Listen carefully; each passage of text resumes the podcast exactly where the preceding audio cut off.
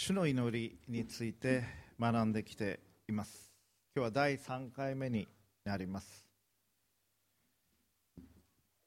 先々週は天にいらっしゃる私たちのお父様それがテーマでありました。神が私たちの天の父であるということお父さんと呼ぶことができる親しい存在であるということ祈りに応えようとしていてくださる方である。愛の方であるということを話をしてまいりました。しかしこの父なる神は天におられる方であるということ。神を私たちは恐れなければならないということを話をいたしました。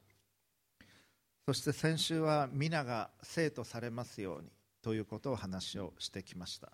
神のお名前が特別なものとして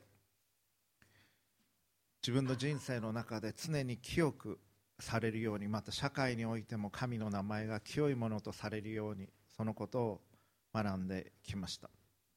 そしてイエス様はお祈りをするときにただ同じ言葉を繰り返せばいいのではないということを教えられました。そして実会の中に神様がイスラエルの民に与えられた実会10の戒めがありますけれどもその中の第3回に神の名を乱りに唱えてはならないというのがあります。神の名前というのはとても尊いものでありまたとても大きな力があるものです。だから恐れを持ち慎重に神の名を私たちは呼ぶべきであるということを見てまいりました。そしてまた主の祈り皆が生徒されますようにというのは神の名前というのは私たちの中にあるさまざまな偽の神々を破壊する祈りであるということ。あなたを縛っている偽の神々あなたにとって大切そうに見えるんだけれども実際はそれほど大切でないものを破壊していくような祈りなんだということを学んでまいりました。それが先週の内容です。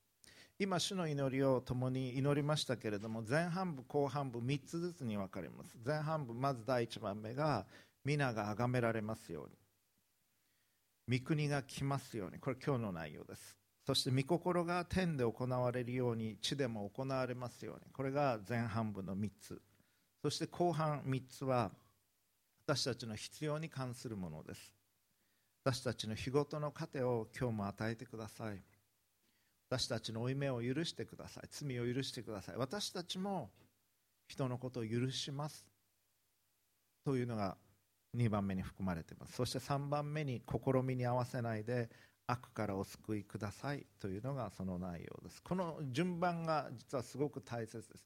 まあ、考えてみてもイエス・キリストがイエス様が教えてくださった祈りというのは一つしかないんです。その主の祈り。これが大切でないわけがない。だから私たちの教会ではしばらく前から主の祈りということをすごく大切にしてきていますし礼拝の中でも違う翻訳を使いながらだから呪文のようにならないように意味を考えて祈るように主の祈りをお祈りしてきています。最初の3つはまず神に関すること。神のお名前が生徒され神の御国が来神の御心が天で行われるように地で行われるように。神に関することをまずお祈りお祈りします。祈りというのは何か欲しいからこれくださいあれくださいというものではなくて神に心を合わせていく。神の思いと自分の思いが一つになっていく。それが一番大切なところです。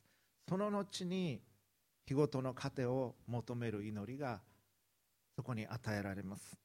でも自分のために求めることが許されているのは主の祈りの中ではそこだけなんです。そして私たちの罪を許してください。私たちも許します。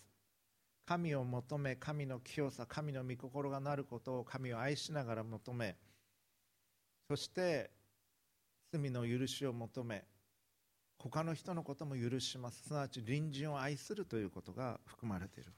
そして誘惑から守られるようにと祈っていきます。神を神とするときに私たちは何を祈るべきかというのが見えてくるのです。それでは今日の聖書箇所プロジェクターに出ますので、えー、お読みしていきたいと思います。先ほど祈った主の祈りえそれがえ今日の聖書箇所になりますがマタイ福音書に記されている主の祈りの箇所をお読みします。6章9節から。これイエス様が語られた内容です。だからこう祈りなさい。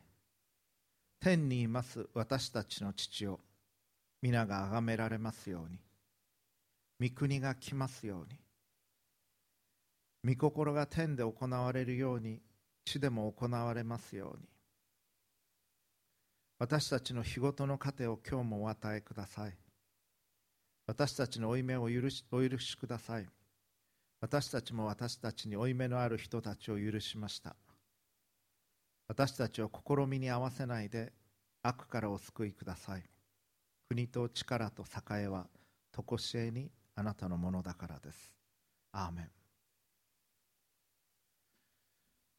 キリスト教会では教会歴というのがあります。暦があります。12月25日がクリスマスというのは皆さんご存知だと思いますけれどもそれ以外にさまざまな暦がありまして先週の水曜日は灰の水曜日アッシュ・ウェンズデーという日です。でこの先週の水曜日からレントが始まっていきます。レントって何かというと日本語では四旬節。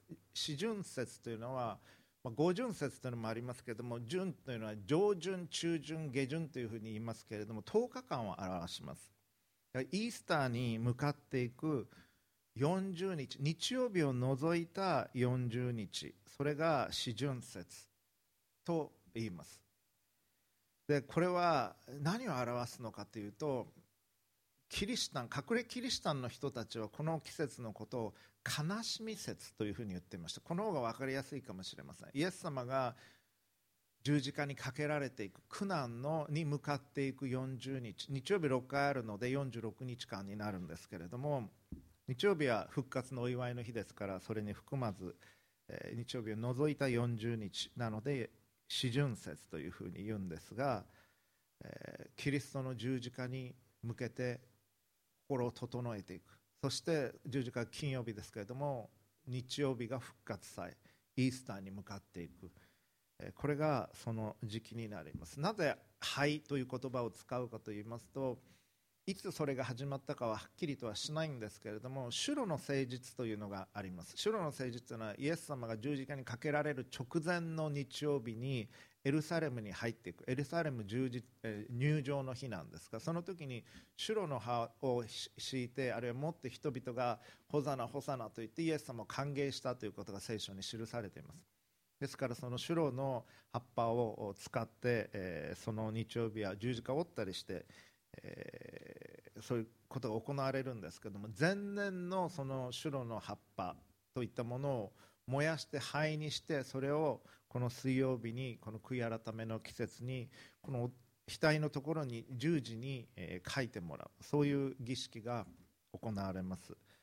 カトリック教会あるいはルター派あるいは聖公会でもそれは行われると思いますけどバプテスト派でそれを行うところは、えー、あんまりないと思いますけれどもそういう習慣から、えー、灰の水曜日悔い改めを覚える時期とされています。またまあ、日本でもお葬式が行われる時にはクリメーションお墓のお墓に納める前に焼き場に持ってきます。で体を焼き灰になります。で創世記はあなた方は土から取られた。だから土に帰らなければならないと記されています。私たちはいつかは土に戻っていく灰になっていく存在であるということを覚える時でもあります。だから悔い改めてイエス様の教えに立ち返っていく。そういう時期でもあるわけです。そしてこの今日の箇所の説教の準備をしておりましたら今日のテーマは「御国が来ますように」ですけれどもカトリック教会の教皇フランシスコは3月6日の灰の水曜日にまさに同じテーマで偶然ですけれども、えー、お話をされていました。御国が来ますように。皆が生徒されますようにと神の名前が清くされるということを願った後に御国が来ますようにと神の国の到来を待ち望む気持ちを表すその必要性について語っておられました。教皇は神の御国の到来に対するこの願いは時は満ち神の国は近づいた。悔い改めて福音を信じなさい。これはマルコ福音書におけるイエス様の一番最初の言葉なんですけれどもイエス様一番最初にマルコ福音書では神の国は近づいた。だから悔い改めて福音を信じなさいと語っておられる。神の国ってものすごく中心的なテーマなんです。福音のイエス様の教えの。そのことを教皇は語っておられます。そして御国の訪れの印は全てポジティブであると語っておられます。これ本当にそうだと思います。イエス様が公の生涯を始められる時に人々の心身の癒しまた阻害された社会から見捨てられたような人たち皮膚病の人たちアウトキャストとされたような人たちへの奉仕から始められたということに言及されていました。また多くの罪苦しみ戦争さまざまな搾取が満ちているこの世の現実の中でイエス・キリストの勝利が本当に必要であるということを示している。こうした中で天におられる私たちの父に向けた御国が来ますようにという祈りがあるんだということを語っておられました。さらには教皇は御国は非常に大きな力を持っているけれどもそれはこの世の基準とは異なるんだということを言われています。これは我々が最近見てきているこの世で勝つこととこの世に勝つことの違いと言ってもいいでしょう。神の御国は絶対多数には属さずイエスの例えにあるようにパンダネのこれイースト菌のことです。パンダネっていうのは。皆さんパン焼いたことあります？ところで。パン焼いたことある人どのくらいいますか？あ結構いますね。パン焼き器であの混ぜて電気を押すだけじゃなくてオーブンとかでちゃんと焼いたことある人あ結構いますね。結構いますね。はい。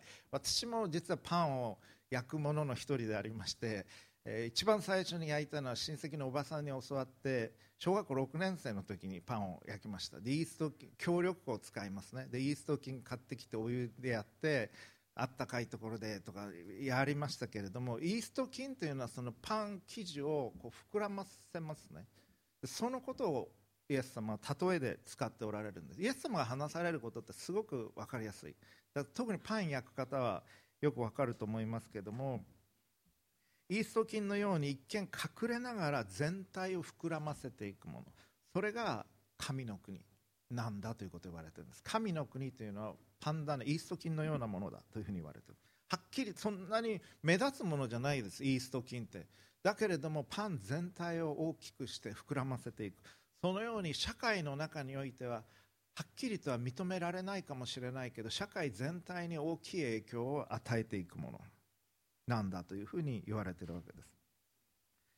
そして神の御国の発展においてイエス様の人生も同時代の人や当時の歴史家たちの目にはわずかな印でしかなかった。だからイエス・キリストのことについては実は歴史家たちは記しているんです聖書以外にも。例えば世界史やった人だとタキトゥスとかあの名前聞いたことあると思いますけどもそういう歴史家たちは少しは記してるんです。だけどあの辺境の地のちっちゃななんかキリストとかいうやつの手下たちがやってきてなんか騒動を起こしてるみたいな表現なんですけれどもそれほどメジャーなことだとは彼らは考えてはいませんでしたけれども当時のローマ帝国帝政ローマ帝国の皇帝はアウグストゥスという人です。それルカによる福音書の2章にも出てきます。イエス様がお生まれになった時の皇帝はアグストゥスなんですがその皇帝とイエス様をルカ福音書ある意味で対比的に並べています。どちらが重要なのか。この世の権力者であるアウグストゥスとイスラエルと辺境の地にお生まれになった神の子イエス様。当時の人々がほとんど見向きもしなかった。しかも十字架にかけて殺されてしまった。この2人まあ、どっちが有名かだけでも今日明らかにアウグストゥスのことを知らない人は多いと思いますがイエス・キリストを知らない人ってほとんどいないと思います。そしてしかもこの2人は同じ土俵に立っているのではない。権力によって軍隊によって世界をまとめ上げていこうとした皇帝と愛によって人々を神に導こうとしていかれた真の王イエス・キリスト。この2人を対比しているわけです。そして教皇フランシスコはこう続けます。イエス様の人生も同世代の人や当時の歴史家の目にはわずかな印でしかなかったけれども一粒の麦は落ちて死ななければならない。しかし死ぬと多くの実を結びますというふうにイエス様は言われた。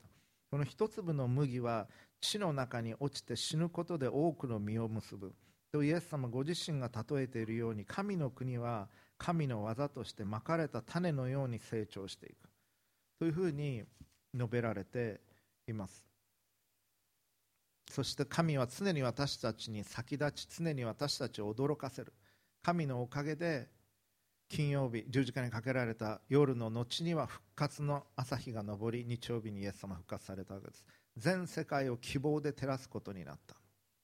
と語られています。御国が来ますようにという祈りを私たちの罪や失敗のあるところ人生に挫折した人たちや正義のために戦う人々歴史の殉教者たちの間にもたらそうというふうに語られておられましたこれは本当にその通りだと思いますイエス様のメッセージの中心は常に神の国であったということです御国が来ますようにそれが主の祈りに含まれているということは本当に重要なことですだから私たちは神の御国について知らなければなりません今日今日の説教は神の御国というのはどういうものなのかそのことをお話をしていきます。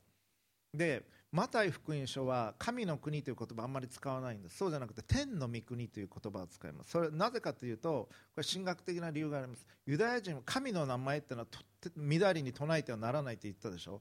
10回の中には。だあまりにも恐れ多いので神の名前って4文字であるんですけれどもヘブライ語では。日本語だと50音全部発音できる言葉ですね、ハイウェイを書き換え全部発音できますけど、ヘブライ語には発音できない文字っていうのがあるんです、実は。でそれが象徴的に使われているのが神の名前なんです。だからあまりにも恐れ多いので、神という名前は使い使いたくないんです。だから天の御国というふうにマタイは記しています。でもこれは神の御国という意味なんです。先ほどマルコ福音書の箇所は読みました。マタイでもう一回読んでおきましょう。マルコ1の14ヨハネが捕らえられての後これバプテスマのヨハネです。イエスはガリラヤに行き神の福音を述べて言われた。時が満ち神の国は近くなった。悔い改めて福音を信じなさい。これはマルコ1章に出てきます。イエス様の宣教の最初です。マタイ3章2節。悔い改めなさい。天の御国が近づいたから。神の国という言葉じゃなくてマタイは天の御国という言葉を使います。そして4また4の17イエスは宣教を開始して言われた。悔い改めなさい。天の御国が近づいたから。23節。イエスはガリラヤ全土を巡って街道で教え御国の福音を述べ伝え民の中のあらゆる病気あらゆる患いを治された。だからイメージとしてはこの世この世界に神の国が突入してくるようなそういう感じなんです。神の御国すなわち愛と平和清さと光その神がすべを収められている神の御国がこの地上に入り込んでくる。救い主イエス・キリストがクリスマスの日に来られそして公の生涯を始められ神の福音が神の国が近づいた。入ってきている。そういうことを言われているんです。で日本のキリスト教会では神の国という言葉はあまり使わってこなかったんです。明治以降。でその一つの理由は日本は深刻だという神の国神風が吹くっていうことをずっと言ってましたのでそれとごっちゃになっちゃいけないと思って教会の牧師たちは多分あんまりその言葉使いたくなかったんではないかと推測されています。しかし神の国の実現というのは実はイエス様がの働きの中でも非常に重要なものであるということを私たち覚えておかなければいけません。神の国の特徴今日3つ申し上げていきます。第1番目。神の国は私たちを変革します。私たちを変えていきます。私たちをよく変えていきます。神の国というのは神が支配しておられるところです。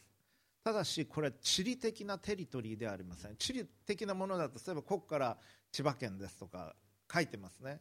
でここからここまでが東京都とかここから埼玉県とかそういうのはありますけれども神の国というのはそういう地理的なものではないんです。神の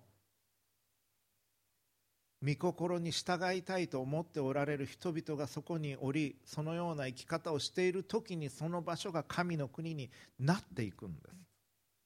そういう意味でスピリチュアルなリアリティです。だからたとえ教会堂であったとしても教会堂って多くの場合、え、清い雰囲気を持ってますけれどもでそのようにして作られそのような方々が礼拝を捧げてきたという歴史が多くの場合ありますけれどもそうであったとしても誰も神に従う人がそこにいないならばそこは神の国とは言えないんです。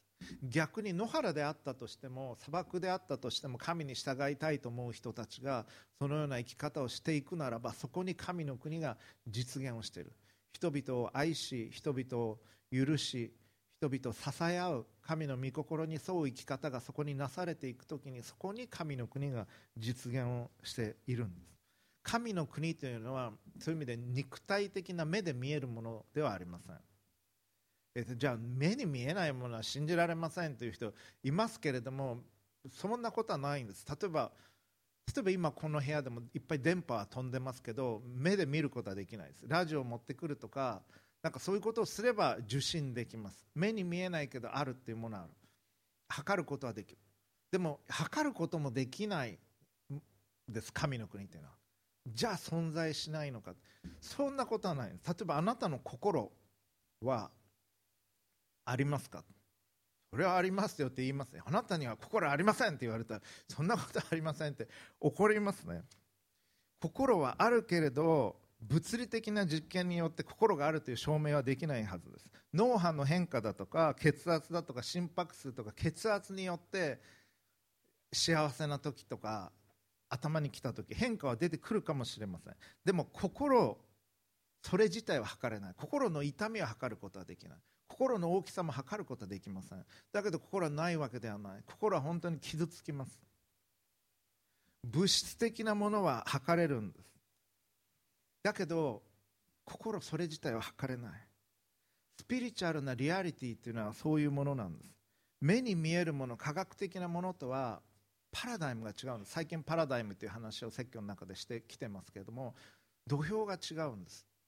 次元が違うんです。神の国というのは実際に存在するリアリティなんです。でも空の向こうにロケットを飛ばしても目で見ることはできない。次元が違うので血液の分析で心を知ることができないのと同じです。でも神の国とこの世というのは関わっています。神の国というのは非常に力強いもの。さっき申し上げたようなイースト菌のようなパン全体を膨らますような影響を与えるものです。この神の国を見出すのは難しい。そしてまた説明するのも難しい。だからイエス様は例えで話されました。神の国それは小さく始まります。しかし取るに足りないように見えます。けれども大きくなっていく。そういうものなんだということを語られました。神の国がこの世に影響を与えるときに実際の権力影響力に影響を与えていきます。そしてどういうことが起こるか。人々の尊厳が大切にされていきます。人々の人権が守られていきます。人々の自由が尊重されていきます。人々が平等に扱われていきます。それが神の国が実現していく時に実際に起こっていくことです。ですからいつも神の国を意識していただきたいんです。これは神の国にかなうことだろうが神の国っていうのは神がすべを治めておられるところですから神の性質を反映されます。そこでは愛を大切にする。そしてそこでは許しがある。そこには寛容がある。礼儀正しさがある。そして人々を大切にしていこうという思いがある。それが神の国ので行われていることです。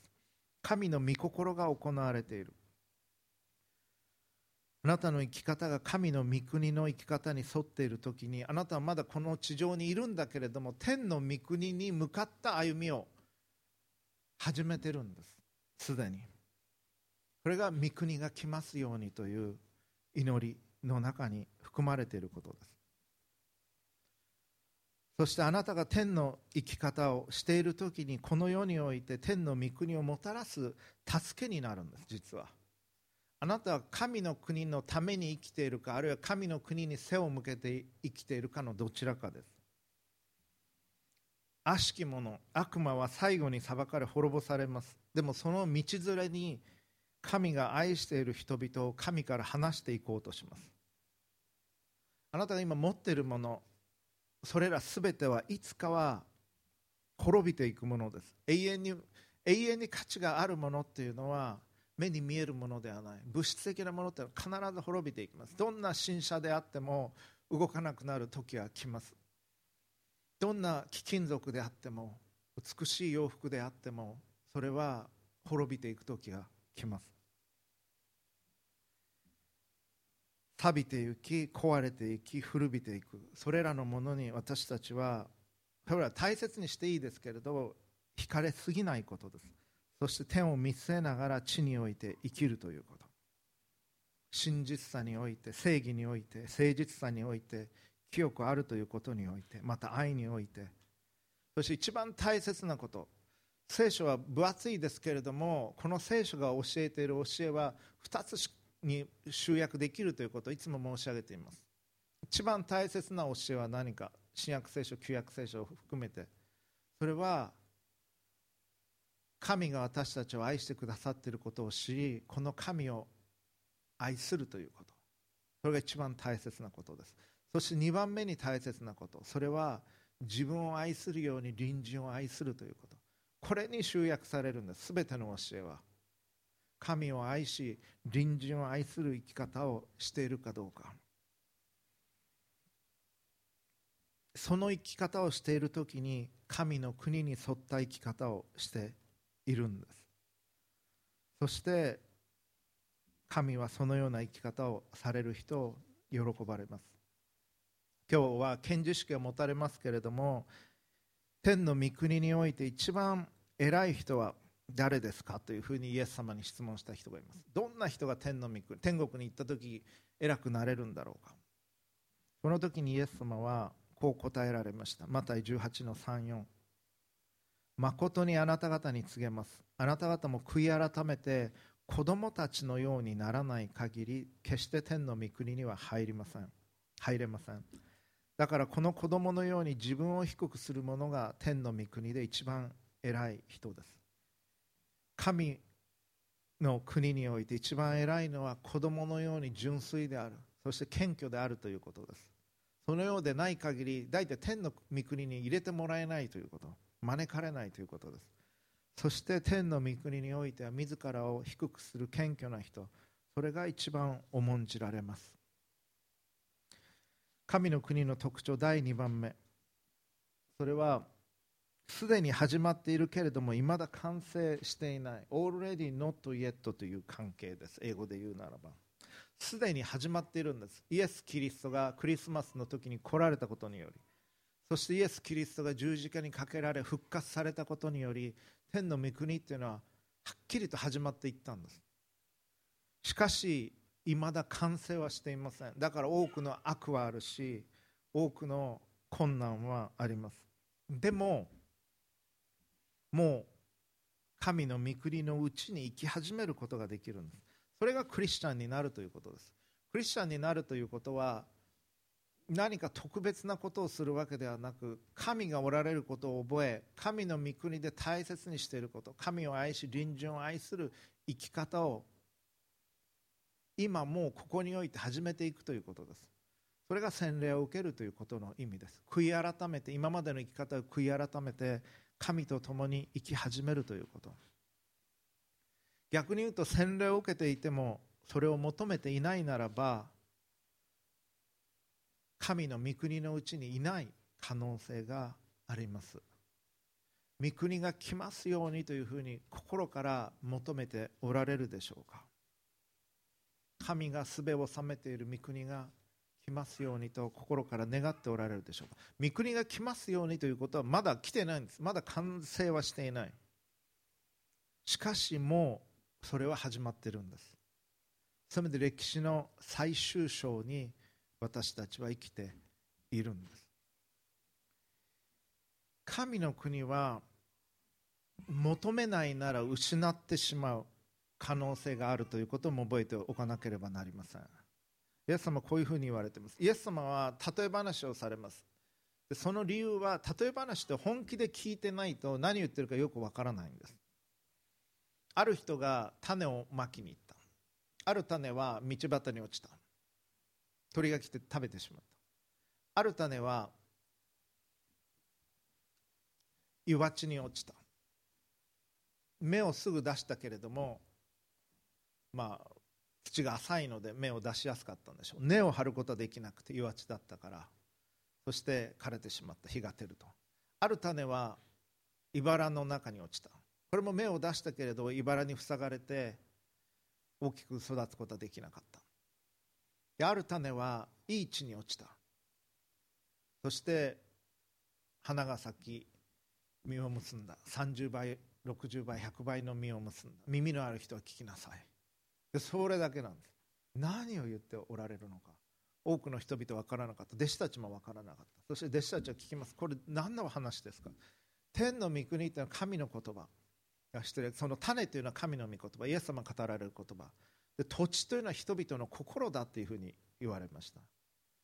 ある人々の心は茨のようにいろんな、まあ、ちょっと関心があるけれどもイエス・キリストの語られることもちょっと関心があるけれどもファッションのことも大切だし音楽のことも仕事のこともいろんなことを考えているうちにまあイエス様のことどうでもいいかというふうになってしまう。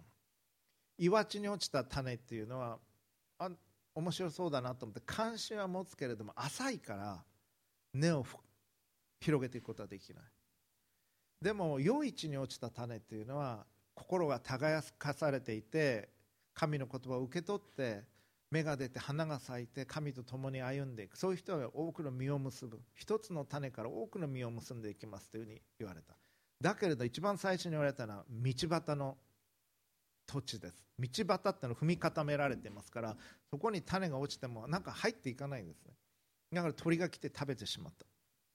そこのことをこういうふうに言われています。御国の言葉を聞いても悟らないと悪いものが来てその人の心にまかれたものを奪っていきます。道端にまかれるとはこのような人のことです。神の言葉がまかれているのに持っていかれてしまうんです。同じ言葉が語られ同じ言葉が鼓膜に届いているのにある人は豊かな実を結んでいく。でもある人は全くそれを失ってしまう。同じ言葉を聞いても受け取り方はみんな違うんです。その人の心の準備ができているかどうか。大学の講義だってそうです。同じ授業してるのに寝てる人もいればあるいは一生懸命ノートを取ってる人もいる。質問しに来る人もいます。多くを学ぶ人もいる。予習をしてきて復習する人もいる。聖書の言葉を聞いてそれを心に蓄えていく人は時が来ると実がなりその葉は枯れないんです。でそれは何年か経つと明らかになります。それ、まあ、同窓会なんかで皆さん同窓会行かれたことはある人もいると思いますけど、まあ、高校の同窓会大学卒業する頃大体やったりすると思いますし、また30代でもあるかもしれない。で50ぐらいになるともう仕事も一段落し子育てもある程度時間が経ってるので結構そういう仕事云々っていうのは離れてどういう人生歩んできたのかなっていうんで顔合わせすることがあります。私最近そういうのありましたけれどあああんな優秀だった人だけどこういう人生歩んだんだなっていうこともあります。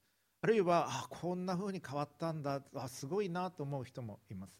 でそれの多くは心の状態が良いものを受け取れるような人かどうか。人間の能力ってそんな違わないんです実は。100m を、ま、10秒で走れる人9秒台で走る人も、まあ、世界に何人かいますけれども、まあ、なんだかんだ30秒あれ走れますね我々。30秒あったら遅く20秒で走れる人多いと思いますけれども、まあ、その程度の違いです。だけどそれを長く能力がそんなに違わなかったも何かをずっと続けていく時にで常に吸収していこうとする時に学んでいこうとする時にその人は成長していくんです。確実に。いい習慣があって吸収する心の人っていうのは。同じように神の言葉も心がよく備えられていってそれを受け取ってそれを実践していったら時が来ると実がなりその葉は枯れない。そういう生き方になっていくんです。例外なく。例外なく神の言葉をしっかりと受け止める人はそういう生き方になります。だけど心がかたくなな人はそうはならない。一時的には繁栄するかもしれないけれど最終的には実りのない人生になってしまう。神の国に向かう生き方ではなくなってしまうんです。だから心を整えていかなければならない。そうじゃないとどんなに巻かれても失ってしまうんです。あなたの心は準備ができているでしょうか。またイエス様は神の国というのは激しく攻撃されているというふうに言われています。マタイ11の12バプテスマのヨハネというのはイエス様の半年前に生まれイエス様の道備えをしていった人ですけれどもまた11の12イエス様こう語っておられます。バプテスマのヨハネの日以来今日まで天の御国は激しく責められています。そして激しく責める者たちがそれを奪い取っています。というふうに語っています。神の国が奪い取られるってどういうことですか？神は強いはずなのに神は常に勝利じゃないんですか？最終的には神勝利神は勝利されます。でも激しく神の国というのは攻撃されているんです。今も攻撃されている。どういうことか？神の国の性質はどういうものですか？中心的なものは愛。そして平和許し恵み礼儀正しさ寛容親切。光清さ。そういうのを好まない人たちっていうのはいるんです。そして妥協の道を選び神の国とは違うこの世の価値観で生きていこうとする。その時に神の国というのは傷ついていくんです。神の御心も傷ついていきます。でこの戦いは武器を取って叩い叩いたり蹴ったり銃で撃ったりそういうものじゃないもうそれも含むと思いますけども血肉に対するものではないというふうに聖書を語ります。新約聖書エフェソエペソビトに手紙6章10節から聞いててください。終わりに言います。主にあってその滞納の力によって強められなさい。悪魔の策略に対して立ち向かうことができるために神のすべての武具を身につけなさい。ここで象徴的に語っています。武具っていうのは。悪魔の策略とは何かそれは憎しみをあなたに与えること妥協人からの尊敬神なしでもやっていけると思わせる安定。それらによって神から離れることを指すでしょう。私たちの格闘は血肉に対するものではなく主権力この世の暗闇の世界の世界の支配者たちまた天にいる諸々の悪霊に対するものです。ですから邪悪な日に対して対抗できるようにまた一切を成し遂げて固く立つことができるように神のすべての武具を取りなさい。ではしっかりと立ちなさい。腰には真理の帯を締め真理が必要だというんです。胸には正義の胸当てをつけ真理と正義そして足には平和の福音を吐きなさい。平和。これらすべてのものの上に信仰の大盾を取りなさい。それによって悪いものが放つ火矢を皆消すことができます。救いの兜をかぶり救い。御霊の与える剣である神の言葉を受け取りなさい。聖書の言葉。すべての祈りと願いを用いどんな時でも御霊によって祈りなさい。そのためには絶えず目を覚ましてすべての生徒のために忍耐の限りを尽くしまた祈りなさい。このように記されています。この戦いは物理的なものではない。ピリチュアルな戦いであるということ。悪いことをされた時に昆虫しようと思って言い返す時にあなたはその悪いものの策略に入っているんです。あなたが誰かを憎む時に悪しき者の策略に入っているんです。神の国の生き方それは善を持って悪に勝つ生き方です。悪いことされた時にその人を許しその人を愛そうとする生き方です。その時に神の国は前進するんです。でもあなたが仕返しするときにあるいは策略を巡らすときに神の国は激しく攻められていく。テリトリーを失っていくんです。それが世で勝つことと世に勝つことの違いです。世で勝つということ。それはいい学校に行って人から尊敬される生き方をし相手を打ち負かし参りましたと言わせる生き方。それが世で勝つ生き方です。世に勝つ生き方っていうのは悪いことをされた時にそれとは違うパラダイムに立ち神の国のパラダイムに立ち人を許し敵を愛そうとすること。そして真理を求め正義を求める生き方をするということです。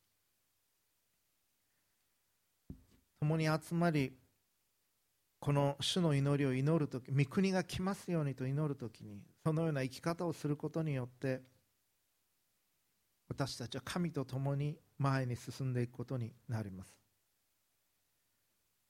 このように祈るときに実際に心が変えられていきます。神が働かれるからです。神はあなたの祈りを聞いておられますしあなたの祈りに応えられます。その基本形が主の祈りです。だから主の祈りを大切にしていただきたいと思います。そして最後に主の祈りの失礼神の御国の3番目の特徴。これは天の御国というのは神の国であるということです。神の God's Kingdom 英語では Kingdom と訳される言葉。王国神の王国と訳されるべき言葉です。日本語では神の国というふうに多くの場合使われますけれどもそこには王がいて民がいます。王は神であり民は神を愛する人たち。それが天国です。天国は神がおられるところ。でそこの性質は中心は愛なんです。愛であり清さであり光であり平和であり恵み。それが神の国を満たしている性質です。神の国に入りたいと思う人は神がすべを治めているそのようなところに行きたいと心から願う人々です。だから天国には行きたいけど神様と別にいなくてもいいと思う人っていうのはおかしいんです。それは水泳はしたいけど水は嫌いって言ってるようなものです。牛丼食べたいけどビーフは嫌だって言ってるようなものです。お刺身はいいけど生魚は嫌だとかありえないですね。マラソンしたいけど走るの嫌いとかそれは不可能なことなんです。神の国なんです天国っていうのは。天国に行きたいという人はそのような神がすべを収められている清さ美しさ平安愛恵みのうちにいたいと思う人たち。実はそれは多くいらっしゃいます。心の中ではみんなそれを求めてるんです。神様にでも神様に全部明け渡すとなんか損するんじゃないかなと思ってる気持ちはあると思います。実は一番最初に作られたアダムとエバはそうでした。アダムとエバは素晴らしい存在として作られた。美しい存在でした彼ら。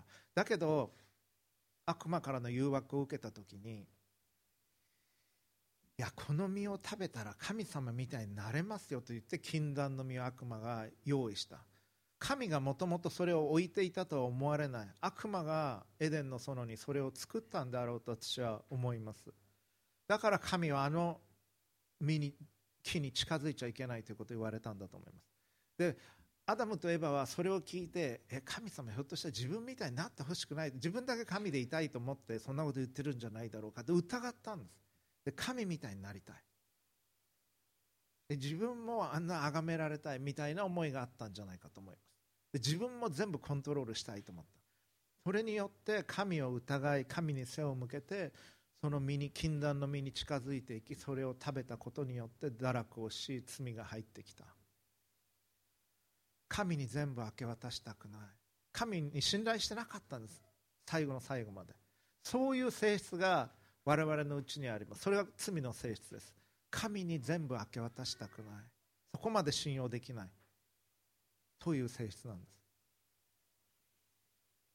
でも本当に神のことを知ったら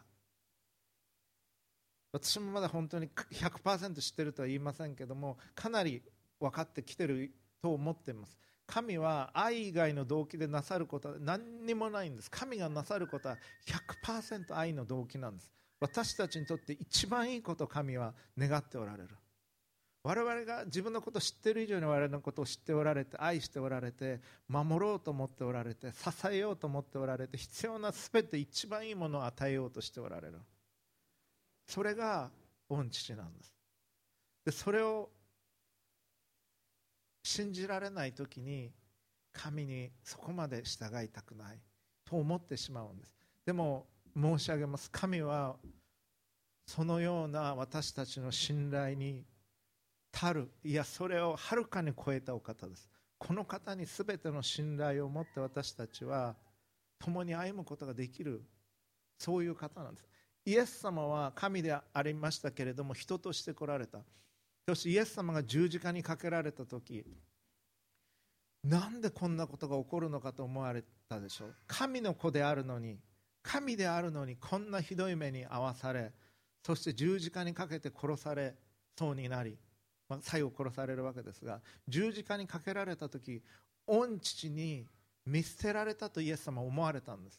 だから十字架の上でエリエリレマサバクタニとヘブライ語でアラム語でエロイエロイレマサバクタニ我が神我が神どうして私を見捨てになったのですかと叫ばれた。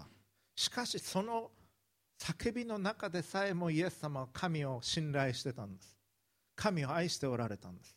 もしそれがなかったら復活はなかったでしょう。イエス様は最後の最後まで神に見捨てられたと感じる状況の中でも御父に信頼をし尽くし御父を愛し尽くされたんです。分からなくてもこの方が愛以外の動機でされるはずはないと思って信頼し尽くされたんです。そして御父はイエス様を復活させられた。そして救いの道がようやく開かれたんです。私たちはそのように神を信頼することが求められてるんです。分からなくてもこの方が愛以外の動機でされることがないということを私たちは信じる。信じることって大切なんです。信じることも愛と同じように見えない。証明もできない。だけど信じる。信じること愛することこれらは証明できないことなんです。だけどいやだからこそ尊いことなんです。一番尊いことは証明もできないし目にも見えない。それをイエス様は教えてくださったわけです。そして神の国というのは神がすべを治めておられるところです。神が中心におられるところです。そして神は私たちにとって最も良きことを願っておられます。神の国そこには物理的な国境はありません。でも国境はあります。外国に旅行された方々外国に行くとパスポートコントロールがあります。入国審査があります。日本のパスポート持っておられる方日本に帰ってくるときにはもうさーっと帰ってこれます。日本人って書かれてるとこに行けばいい。でも外国に行くときには並ばなきゃいけないです。ヨーロッパだったら EU だとかアメリカだったらアメリカ、まあ、外国人とか、まあ、エスターっていうのもアプライしなきゃいけないですね。今は。で外国人なんだけれどもここに入れてもらっている。という感じがすごくします。入国審査っていうのはすごく感じると思います。で天の御国にも国境があります。そこでは神を愛し神に従いたいと思っている人たちはこの地上にいながらすでに神の国のパスポートを受け取るんです神から。だから天の御国に行く時に入れてもらえる。そこでノーと言われることはない。外国にこの世に暮らしています。だけど神を神としこの地で神の国の市民として生きていく時に神の国に戻っていく時にお帰りなさいと言って入れていただくことができる。それが神の国の性質です。そして神がすべを治めている。イエス様は公の生涯に立たれる前に40日荒野で試みを受けました。40という数字は聖書の中では試みのテストの数字なんです。だからレントに向かうこの四旬節というのは40という数字が選ばれているのは偶然ではない。悪魔はこういうふうなことをしました。ルカ福音書4章5節から読みます。また悪魔はイエスを連れて行き瞬く間に世界の国々を全部見せてこう言った。この国々の一切の権力と栄光とあなたに差し上げましょう。それは私に任されているので私がこれと思う人に差し上げるのです。ですからもしあなたが私を拝むならこれ悪魔が言ってるんです。すべてはあなたのものとしましょう。というふうにイエス様に言われた。イエスは答えて言われた。あなたの神である主を拝み主にだけ仕えなさいと書いてある。そうやって退けていきます。イエス様はこの世の王国ではなく神の王国をこの世界に確立をされて行かれました。神をあがめ神に従うことを求める人々それが神の国を作り上げている人々です。神が作られた美しい自然を喜び美しい空を見上げ神を愛し隣人を自分を愛するように愛する。人を自分の道具として使うのではなく自分のゴールのために人を手段として見るのではなく神が作られた美しい人として見敬い人に仕える生き方をする。その時に神は喜ばれるんです。それを今から始めていくことができる。まるでもう天の御国にいるかのごとく。それが神の国に沿った生き方をしているということです。私たちは誰に見られたくて生きているのか。何かするときに誰に評価をしてもらいたいと思っているのか。その仕事をするときに。上司かもしれないし周りの人かもしれないしあるいは自分が好きな人かもしれません。誰にすごいと言ってもらいたいのか。結局神が認めてくださらなかったら何をしたとしても意味がないんです。どんなたくさん本を書いてもどんなたくさん CD を出してもどれほど多くのものを得たとしても神が認めてくださらなかったらそれは永遠には意味がないことです。ですからこの地において神を愛し隣人を愛する生き方を始めていきたいと思います。主の祈りを共に祈りお祈りをいたしましょう。主の祈りをお祈りしましょう。主の祈り天に増します我らの父よ願わくは皆をあがめさせたまえ。御国を来たらせたまえ。御心の天になるごとく地にもなさせたまえ。我らの日曜の糧を今日も与えたまえ。我らに罪を犯す者を我らが許すごとく我らの罪をも許したまえ。我らを試みに合わせず悪より救い出したまえ。国と力と栄えとは限りなく汝のものなればなり。アーメン。お祈りいたします。父子精霊なる神様。尊いお名前をあがめます。天の御国を覚えつつこの地においてあなたと共に歩ませてください。そしてあなたの恵みのうちに置いてください。新しい週あなたを愛し隣人を愛する歩みをすることができますように救い主主イエス・キリストのお名前によって祈ります。アーメン。どうかご自分の言葉で直接神様にお祈りください。